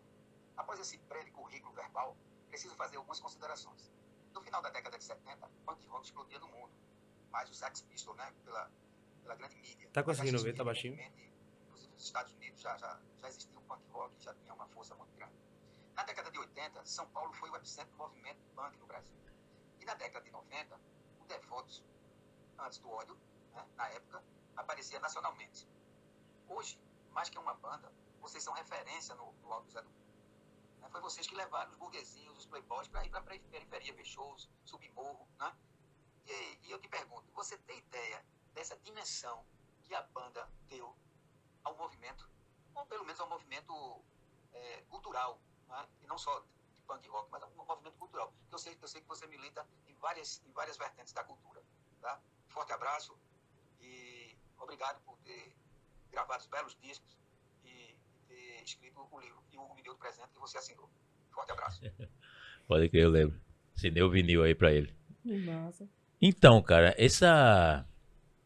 Tem uma ideia do, do, de onde a Devoto chegou, de onde a gente chega na, na mente das pessoas e transformar, as chegar a transformar as pessoas. Eu juro a você, velho, eu não tenho, cara. Aham. Eu não tenho. E, e não é de agora, não, porque já tinham me falado isso quando a gente gravou Agora Tá Valendo, em 96. Um Aham. amigo chegou pra mim, meu irmão, você não tem ideia da importância de vocês. E eu ficava assim, dizia, porra, eu acho que é muito orgânico o que a gente faz, tá? É Sim. muito, é muito necessário pra nós, tá ligado? É muito necessário. É tipo você chegar e dizer, cara, fulano tá morrendo de fome. Não existe, nin- ninguém morre de fome. Se mata a pessoa de fome. Aham. Porque não é possível tu ver uma pessoa que tá morrendo de fome e tu não dá uma coisa pra ela comer. Mesma coisa a gente, assim, a necessidade que a gente tem de tocar, de falar, Aham. de se impor, de, de chegar, de estar junto, de chegar junto, de ajudar. Porra, tá dentro da gente, tá ligado? E a Devotos é isso. Devotos nasceu pra isso. Então, nunca pensei assim, nem consigo parar pra pensar e dizer, porra, a gente é super importante pra caralho, velho. A gente é muito foda, não sei o que. Puta, nunca entrou na minha cabeça. As Aham. coisas vão vindo, cara. As coisas vão vindo pra gente e de repente eu olhando e disse, caramba, velho. Quando ele falou dessa ga- galera assim da classe média e tal, essa, eu me lembro muito bem que uma vez eu fui na numa eu fui acompanhar uma amiga minha que ela ia comprar uma máquina fotográfica. Aí na casa de um, de um cara lá na Casa Forte, que é um bairro nobre e tal. E aí eu cheguei na casa do cara, quando eu vi lá, ela não só tinha máquina não, tinha vários vinis, eu sou louco por vinil. Uhum. E o cara tava vendendo também. Aham. Aí eu fui, catei uns, comprei e disse a ele que se eu poderia, se ele poderia pegar meu, cel- meu, meu zap que eu pagar pra ele depois, assim. Fazer um. Ele disse que podia, não tinha problema. Aí passei meu zap pra ele e depois a gente foi embora. Foi pra casa, ela foi pra casa dela, eu fui pra casa e tal. E quando eu cheguei em casa tinha um texto do cara, velho. Tinha um texto do cara gigante, assim. No, é, pra resumir, ele dizia: Canibal, você não sabe a emoção que eu tive de você chegar aqui na minha casa. Só que o cara era muito tranquilo na dele, velho. Você Aham. não sabe a emoção que eu tive de você chegar na minha casa aqui, velho. Eu, quando era adolescente, eu fui pra muito show do Devotos. E a música Eu Tenho Pressa mudou a minha vida. Ele disse assim mesmo, a música Eu Tenho Pressa mudou minha vida. Eu ia pra show, ia loucão, ia daquele jeito e tal, daque- daquela forma pra, pra ver show e nunca prestava atenção na letra, nas histórias. E um dia eu fui na- de cara e aí quando vocês começaram a tocar Eu Tenho Pressa, cara, a visão do mundo pra mim mudou. Eu tinha, ele dizendo assim, eu era um adolescente e tal, e hoje eu tô indo pra Espanha, que eu tô fazendo a do- meu doutorado em psicologia, aí tô indo pra Espanha e tal, e queria agradecer muito a você. Aí eu disse. Aí eu disse, pô, caralho, que foda, velho. Assim, e de vez em quando acontece isso. Sempre alguém fala pra gente alguma outra história, de alguma Aham. a letra, ou de algum show, ou de alguma coisa que a gente falou, ou de alguma coisa que ele leu do Devotos quando era adolescente e que mudou a parada da, da vida dele. Isso aconteceu comigo. Sim. Porque quando eu, quando eu me vejo como gente e querer fazer alguma coisa musicalmente falando, foi quando eu escutei, quando eu li uma entrevista do Clemente, ele falando sobre o, o, o punk, falando sobre Inocente, e parecia que ele tava falando do Zé do Pinho. E eu olhei assim, disse, meu irmão, se um dia eu fizer uma banda, vai ser igual a desse cara, velho. Falei assim, um dia que eu fizer uma banda, vai ser igual a desse cara. Ele fala da, da, da, do- da quebrada dele, parece que tá falando do alto, velho. E tal. Assim, a mente dá um estalo em você, alguma Aham. coisa que, que você não nem percebe, assim. Sim. E mesma coisa eu vejo essa galera quando chega pra, pra mim, ou, ou até mesmo no, no grupo da gente, e sempre cita alguma coisa, de dizer, porra, tal coisa aconteceu, aquele show eu fui, mudou minha vida, aquela letra mudou a minha vida e tal. Mas tipo, de eu saber onde, a dimensão que isso chega, cara, eu não consigo, cara. Eu fui, na, eu fui na farmácia comprar um antialérgico agora, aí o cara fez. Tu é aquele menino do podcast, né? Eu sou outro. E, meu irmão, eu vi, a, eu vi a, a entrevista com o Conde. Eu falei, que massa, velho. Que, Que, mas você não tem realmente a dimensão de onde Não- vocês. não você tem, não cara. tem, A você gente não tá tem como pra saber. trabalhar, né? Aí a galera tá falando com a gente, tá ligado? Ó, massa. vocês são daquele podcast roxinho, né? É. Aí eu falei, "Vou- meu irmão, hoje vai ser massa, eu tô, vou gravar com o Canibal. Ele, ah, meu irmão, o Canibal, aquele bicho do Santa do que, que, to, que tocou no Santa Cruz uma vez, não foi, velho? É, meu irmão, esse cara é massa, velho. É por aí. É, é isso, velho, é isso demais. O, o legal de tudo isso, cara, é, é você saber que isso é uma coisa que aconteceu quando eu fui pra. Eu fui fazer uma roda de diálogo num, numa- num centro de reabilitação. Aham. Que, bicho, esse livro tá me levando pra todo canto. Quando eu digo pra todo canto, é todo canto mesmo. Você não tem ideia, não. Fazer uma roda de diálogo num centro de reabilitação com alcoólatras e, e outros tipos de drogas. E eu fui falar sobre o livro, lógico. E aí depois a gente conversou pra caramba, trocamos uma ideia. Aí chegou uma menina pra mim, velho. Eu tava indo embora já. É, aí chegou uma menina pra mim e disse: Eu tava no carro. Aí disse: Porra, duas coisas importantes acontecem na vida da pessoa: é quando ela nasce e quando ela sabe por que nasceu. Você sabe por que nasceu. Ela chegou e falou isso pra mim, velho. Eu disse: Caralho, velho. Que foda, Eu, né? eu velho? não sei se eu sei porque eu nasci, não, mas. pra- é, velho, tem umas coisas que você. Meu irmão, sabe você. Todo mundo tem que ter oportunidade, todo mundo tem que ser ouvido, velho. Aham. E às vezes as pessoas caem em depressão, as pessoas entram no- nas drogas, no álcool, porque elas não são ouvidas. Aham. E as pessoas não valorizam ela porque ela tem algum, socialmente falando, defeito. Sim. E de repente só um pouco de atenção, as pessoas já ficam. Já É se isso, levantam velho. pra caralho. Eu acho que aconteceu isso com a gente, tá ligado? Porque a gente foi muito massacrado. Aham. Devotos, porra, eu, particularmente, a gente como banda, você não tem ideia. Sabe você descer o Alto Zé do Pinho todo final de semana, aí na volta de madrugada o ônibus não sobe, aí você levar baculejo de polícia. Aham. Todo final de semana isso. E o cara mandar você deitar no chão, dizer que você não é amú- dizer que você não é músico, que aquele instrumento não é seu, que aquilo é roubado. Bicho, todo final de semana é isso, anos e anos, nove anos passando por isso. Indo tocar na traseira do ônibus, porque na época a, a, a catraca do ônibus era na traseira, a gente não tinha Aham. dinheiro pra pagar, pra passar a, a catraca, e a gente ficava com os instrumentos. Às vezes o cobrador mandava a gente pular, às vezes a gente tinha um passo, pulava os três. Aham. E indo voltar desse jeito, e pra ir tocar, ia feliz da vida, voltava feliz da vida, mas sempre tinha um baculejo pra, pra, em cima da gente, na comunidade. E sempre a gente não, não ia pra canto nenhum, tipo, não ia, não, ia dar certo, vocês não são músico. E vários anos a gente passando por isso. Então hoje em dia, velho, Devotos ter gravado esses nove discos, ter rodado o Brasil, ter feito quatro turnês na Europa, tá Aham. ligado? Fazer agora Rock in Rio, a gente se envolver em causas sociais. A gente tem uma, a gente tem uma, uma união muito grande com várias comunidades, vários coletivos comunitários. E a gente sabe que o lance social, como deu certo no alto, pode dar certo em várias outras- comunidades. E a gente chegar junto é uma força para eles, Aham. já que a gente é referência. Então, isso aí é. Pra nós é tudo, tá ligado? Quando Aham. chega alguém nos dizer que mudou a vida por causa da gente, cara, a gente fica feliz pra caralho, porque na nossa época a gente não era referência pra ninguém. A gente nunca foi referência pra ninguém. E a nossa época a gente conseguiu vencer com o que a gente gosta de fazer, um punk rock hardcore no Alto Zé do Pinho, em Recife. Porra, velho, todo mundo dizia, vai pra São Paulo, porra. É. Vai morar lá, porra. Vai, porra, tu vai ser muito melhor, vai ter muito mais show, vai ter muito mais isso, mais aquilo. Não, porra. A gente é do alto, a gente é daqui, a gente vai ficar aqui, a gente gosta daqui. A gente pode passar um ano tocando em qualquer lugar do mundo. Mas a gente mora aqui, a gente vai voltar sempre aqui, vai estar sempre aqui. E até hoje é assim. Tá ligado? Eu acho que poucos artistas de. Particularmente falando de Recife, conseguiram fazer isso. Aham. Acho Devotos e Reginaldo Rossi. Que não saíram de Recife. O resto tudo já morou em vários cantos, mora em vários cantos. É E eu não acho, eu não digo isso como uma coisa negativa. Aham. Eu acho isso muito positivo para quem está querendo seguir uma carreira. Quem, quem conse- quem consegue fazer isso. Mas, particularmente, a gente tem uma raiz muito fincada aqui no, no Alto Zé do Pinho, em Recife. É, é a nossa fonte, tá ligado? É a nossa Aham. inspiração. Acho que, como a gente fala de, de, de problemas sociais, a gente fala do cotidiano social, isso tem em qualquer canto do mundo. E eu podia escrever em qualquer canto do mundo que eu estivesse morando.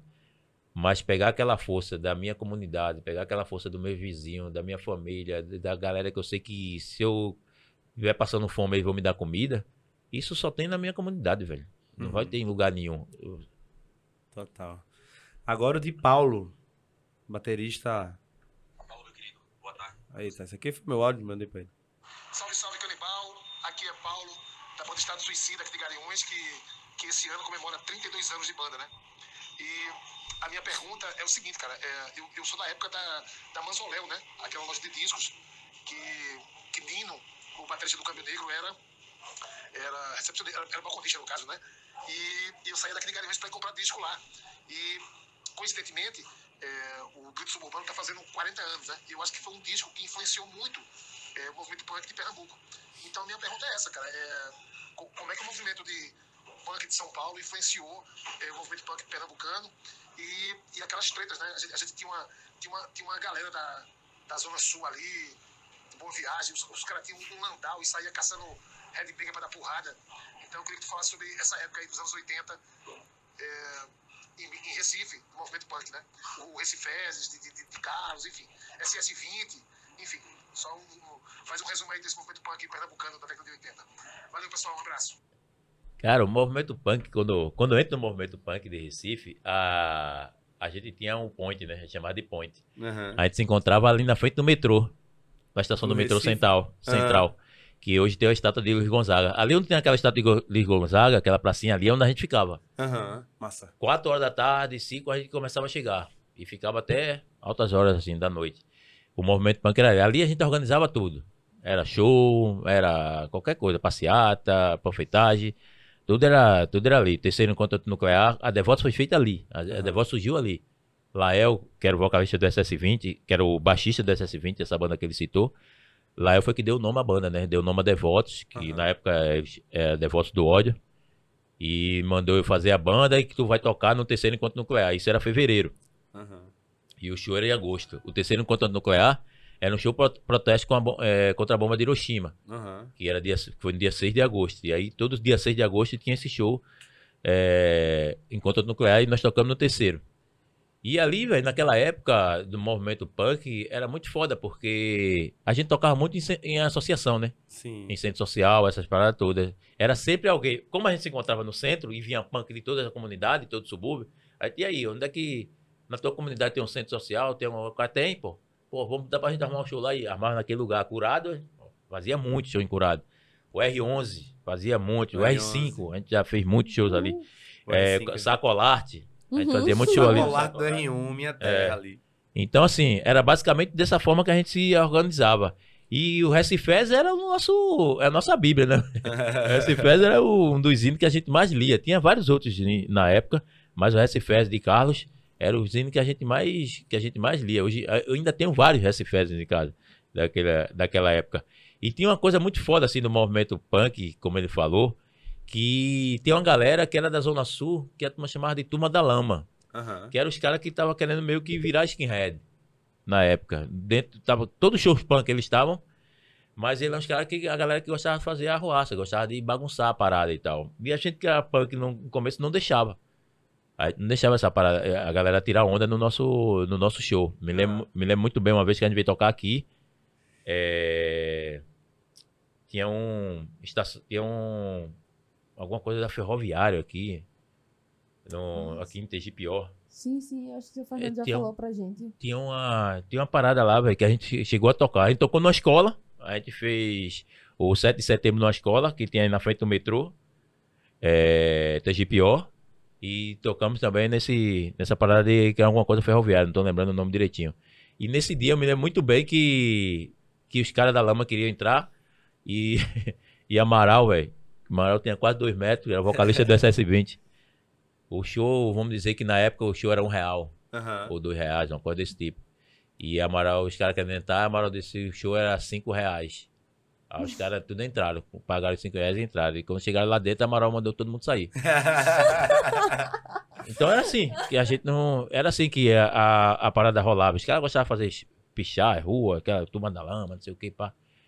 E na verdade, se você for ver, eram uns caras que não tinham nem tanta maldade assim. Sim. Mas eram uns caras que meio que pegavam a onda no, no, no anarquismo na- do, do lado de quebrar, do lado de, de só fazer arruaça. Aham. Mas nos caras, não eram os caras do mal de que você dissesse caralho. Mas era uma sementinha que eles estavam plantando que se aquela coisa crescesse ia ficar muito perigoso. É. E aí a gente começou a cortar isso. E dentro daquele movimento punk, logicamente, São Paulo era o bom de tudo. Bandas como Rato de Porão, Inocentes, Eu Cólera. tua- eu vi tua conversa com o João Gordo no. Pronto. programa Essa galera é a galera que a gente se influenciava. Então, assim, particularmente a Devoto, SS20, Moral Violenta, Câmbio Negro, essas bandas tinham identidade muito forte. Aham. Tá ligado? Você via que tinha influência das bandas punks de São Paulo, mas não era tão, tão- não, nem tanta. Aham. Mas Devotos, ele, Devotos no começo era muito parecido com as bandas de São Paulo, era muito parecido com Inocente, Aham. era muito parecido com, principalmente Inocente e Cólera. A gente tocava os caras, velho. A gente ensaiava Devotos, o show da gente era um show autoral. Aham. A Devotos começava com, a Devotos começou como uma banda autoral, nunca fez cover, mas a gente ensaiava muito, gostava muito de tocar as músicas dos caras. Então Nossa. era muito parecido. Se você pegar um disco que a gente tem, esse disco só saiu em vinil. É... Demos e raridades, que era só fita da demo da gente daquela época. Você vai sentir, você vai escutar e vai dizer, pô, realmente parece muito com cólera. Pô, realmente Aham. parece muito com inocente. E a gente começa a ter uma identidade quando a gente, antes da gente gravar o Agora Tá Valendo. Aí a gente começa a ter uma identidade como Devotos, como um- uma banda, dizer, porra, o acorde é Devotos, a letra, a- o jeito que os caras cantam é Devotos, o, o jeito que Celo bate no hardcore é Devotos. Até hoje, a galera de São Paulo, quando a gente chega pra tocar, os caras dizem, meu irmão, a batida de vocês não tem igual. É. Do jeito que Celo toca, Celo é ninguém, foda, velho. ninguém toca igual a Celo. Até quando a gente foi tocar na França, quando a gente, a gente e o GBH, no Viva Le Punk, que é um festival feito pela Mass Production, que é uma, uma- uma- um selo que lança os discos da Devotos em Rennes. O baterista do GBH, quando, ele terminou, quando o Celo terminou de tocar, ele foi lá conversar com o Celo, falar com o Celo e disse, cara, você toca muito, velho. Você toca demais. Como é que você toca desse jeito, velho?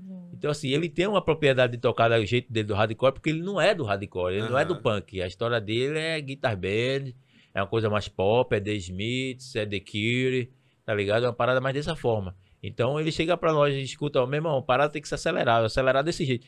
No começo da Devotos, pra você ter ideia, quando a gente começou a ensaiar, o Celo não parava, ele não conseguia parar. Aham. A música, a música terminava, ele não parava, ele continuava. Ele parou, porra. Se, se você ver, é porque a gente, infelizmente, no, no, nesse. Nessa... a- a- as demos que tá no Demo Raridade, as músicas que a gente colocou, ele já, ele já conseguia parar. Ah, Mas a gente tem, tem as gravações mais antigas, velho, que, putz, a gente começava a tocar, a gente parava e ele continuava. Tatu, tatu, tatu, e a gente, irmão, acabou, velho. É. As perguntas do Instagram agora. Eu vou botar só algumas, porque o tempo da gente já tá. Aí, o Felipe Bas- Besman, homem, homem baixo, Nossa, velho. manda assim: Desde quando tu deixa os dreads crescer? Vai cortar quando? Não, ele fala assim: Desde quando tu deixa os- dreads crescer? Tu vai cortar quando bater no chão ou vai usar pra varrer o chão da casa? Então, velho, eu já cortei esses dreads umas. Quer ver? Já cortei umas três vezes, porque senão ele tava dessa forma que ele tá falando mesmo aí. Ia tá varrendo o chão, assim, quando eu estivesse passando. Aham. Eu sempre dou uma parada. Eu tô segurando mais a onda, eu não sei nem porquê, que eu já, já tinha dito que eu ia cortar. Eu sempre corto, tipo assim, na. Bem na, no quadril, assim. Eu Sim. sempre dou uma cortada quando eu tô afim. Mas é mais quando eu tô afim mesmo. E ele tá assim, putz, eu acho. Cara, eu tenho 51 anos. O dread tá assim há. Desde que eu tinha. Desde que eu tinha 18, eu acho, 19 Ah. anos por aí. Que Teve até sempre uma teve dread. Teve até uma história que tu me contou que a galera mandou tu cortar o, Foi, o cara. cabelo, né? Foi. Aí eu já tava com dread também. A galera, a galera ali, ali foi quando eu fui arrumar um emprego, né, velho? Aham. Eu fui, teve um surto muito forte de dengue aqui em Recife. A Secretaria de Saúde convocando várias pessoas. Na época, a Devoto não dava grana, não dava nada.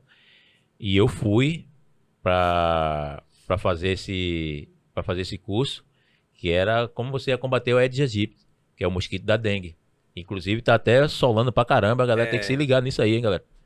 E e aí a gente foi fazer o curso, no final do curso, e foi muito foda isso, cara, porque eu tenho uma filha com 26 anos, que é a Laís, e nessa época a minha namorada ela tava grávida. A gente- Sim. e, e Laís tinha, tinha nascido. E eu disse, cara, não sei até onde eu vou conseguir segurar a onda sem emprego. Vou ter que arrumar um trampo. Porque eu Aham. sempre fui um cara. Eu sempre fui muito concentrado nas histórias que eu tô fazendo. A banda Sim. eu tenho, concentrava e tal, aquela parada toda. E, mas aí quando tem a responsabilidade que não depende. Aliás, que depende de mim, É, Aí o foco é outro, tá ligado? Eu fico, eu fico pirado, eu fico doido. Se tem, se tem alguma coisa que depende de mim, eu que eu marquei com você, que eu tenho que fazer, eu tenho que estar ali, velho. Eu tenho É. que fazer. Eu- se eu marquei, eu tenho que ir. Então, se eu tenho uma responsabilidade com aquela pessoa que não pediu pra ver o mundo, então eu tenho que arrumar algum trampo. E aí eu fui pra essa parada. Aí quando terminou o trampo, que era pra ele dar a farda, e a gente cair em campo, aí ele me chamou numa sala, eu sozinho, e ele perguntou pra mim até onde ia a devoção pelo meu cabelo. E, e eu disse que ia até quando eu morrer, velho. Ele disse, não, que você com essa. Com esse visual, com essa aparência, você não vai poder entrar na casa das pessoas e tal.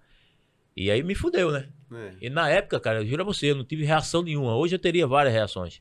Uhum. Mas na época eu não tinha reação nenhuma, porque era uma época que a gente nem se falava em desconstrução, a, Aham. gente, a, gente, não, a gente não sabia da nossos, dos nossos direitos, a gente não conversava sobre isso. Apesar de ter banda, era uma coisa muito ainda de só falar mal, só de. A gente não conversava, a gente não debatia, a gente não trocava ideia, a gente não escutava um ou outro, a gente não, não, que- não sabia da dor do outro. Aham. A gente não tinha essa parada toda na nossa cabeça.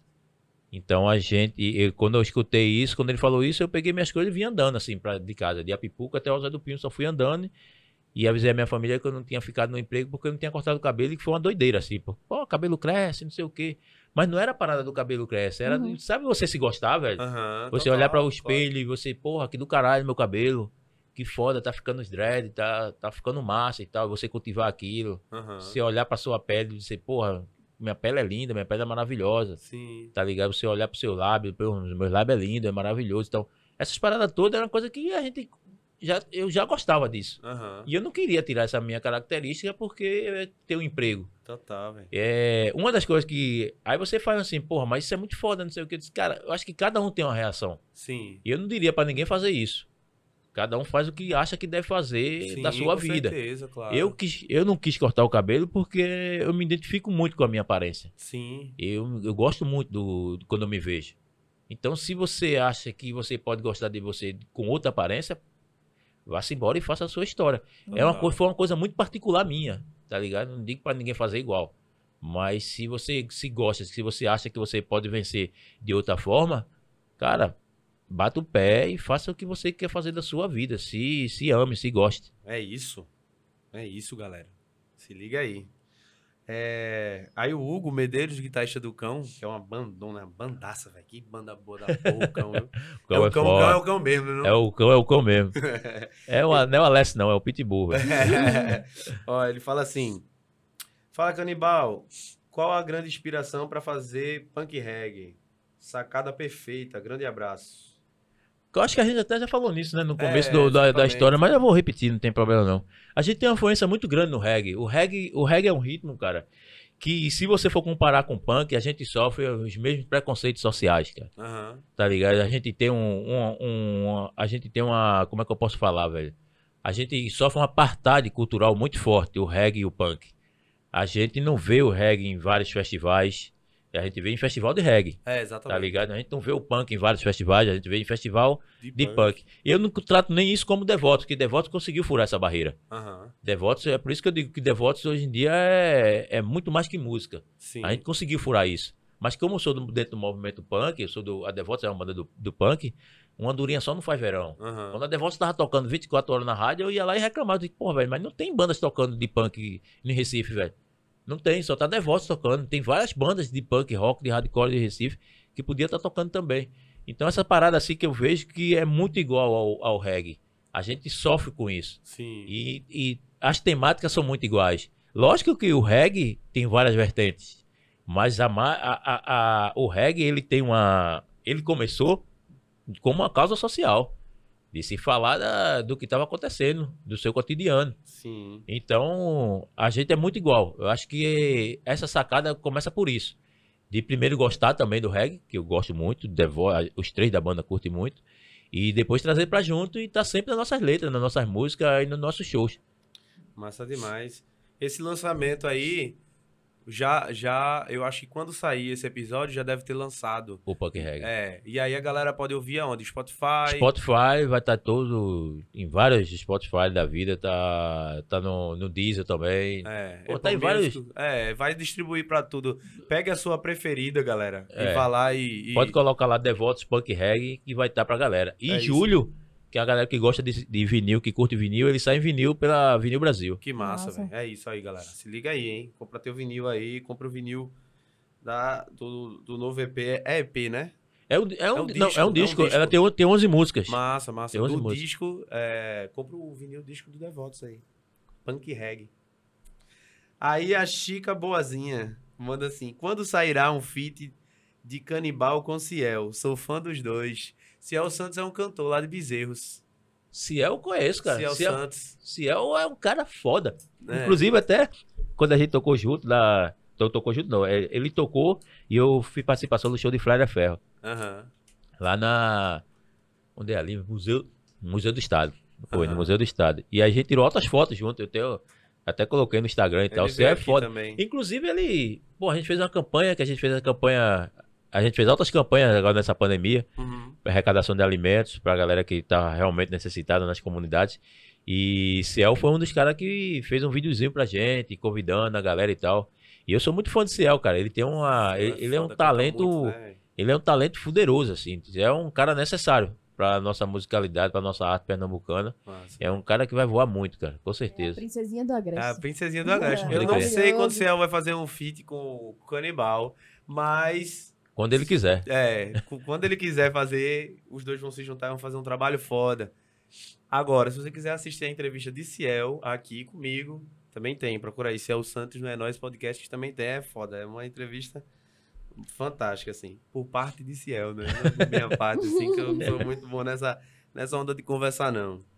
Canibal, obrigado, viu, velho? Porra, que agradeço, velho. Que papo bom, viu? Foi legal, você, não foi? Você é uma referência pra todo mundo, assim, que, que veio de. Um exemplo pra quem saiu de, de periferia, pra quem busca um sonho, seja lá qual for, de ser, no meu caso, ser fotógrafo, ser músico, de ser. Você é uma referência pra todas essas pessoas que conhecem a, a Devotos, que sabe é, da importância de você se. se é, empoderar como peri- periférico, você é uma grande referência Eu nisso, me velho. emociono de novo. Eu me arrepiei várias É. vezes aqui, quando eu fui lá no alto e hoje de novo. Muito Boa, bom, velho. Muito valeu. obrigada. Aconteceu uma coisa muito legal lá no alto. A gente foi gravar um. um, um- é um mini doc com ele. Aí é, eu nunca tinha ido no alto, no, no alto, né? E aí eu entrei, e assim, eu não tenho problema nenhum em entrar em, em periferia, né? Aí eu encostei assim, mais ou menos na localização que tu mandou. E aí, quando eu, eu desci com a bolsa, aí ela saiu com o tripé. Aí uma galerinha assim, tinha um, tem um bar perto da tua casa, né? É. Aí a galerinha fez assim. É canibal, né? Ele mora ali, ó. Aí eu, meu irmão, achei isso foda, né? Diga aí, velho. A galera sabe que eu não sou dali. Uhum. Sabe, tipo. Meu irmão, esse cara aí com essas coisas deve ser de televisão, deve ser alguma coisa. É por aí. Canibal. É muito por aí, velho.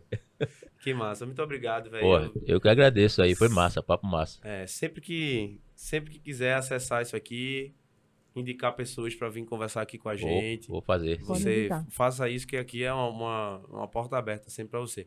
Quem quiser comprar teu livro, como é que Porra, faz? no meu Instagram é Canimil, C-A-N-N-I e o número mil.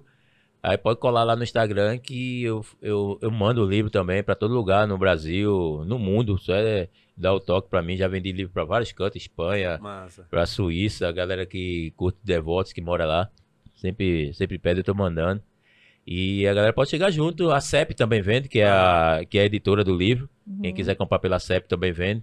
A diferença da CEP é que não vai autografado. É, Ah, isso aí é uma grande diferença. Isso aí, eu, eu, sempre não coloco, compraria na CEP não, desculpe aí, CEP, mas... Ah, eu coloco a dedicatóriazinha e tal. Mas é, é isso. A galera que tiver adquirir, conhecer mais o Devotos literalmente, pela literatura, Aham. é só chegar junto aí. Massa demais. Para você que assistiu até aqui, muito obrigado. Se inscreve aí no canal, a- a- procura a gente lá nas redes sociais. Tu vai fazer assim, tu bota é nós e adiciona o Y no final. Aí vai ficar é nós e podcast. Aí a gente tá em vários lugares. Pega a tua rede social favorita aí e bota pra torar no botão de seguir. E é isso, galera. É nós.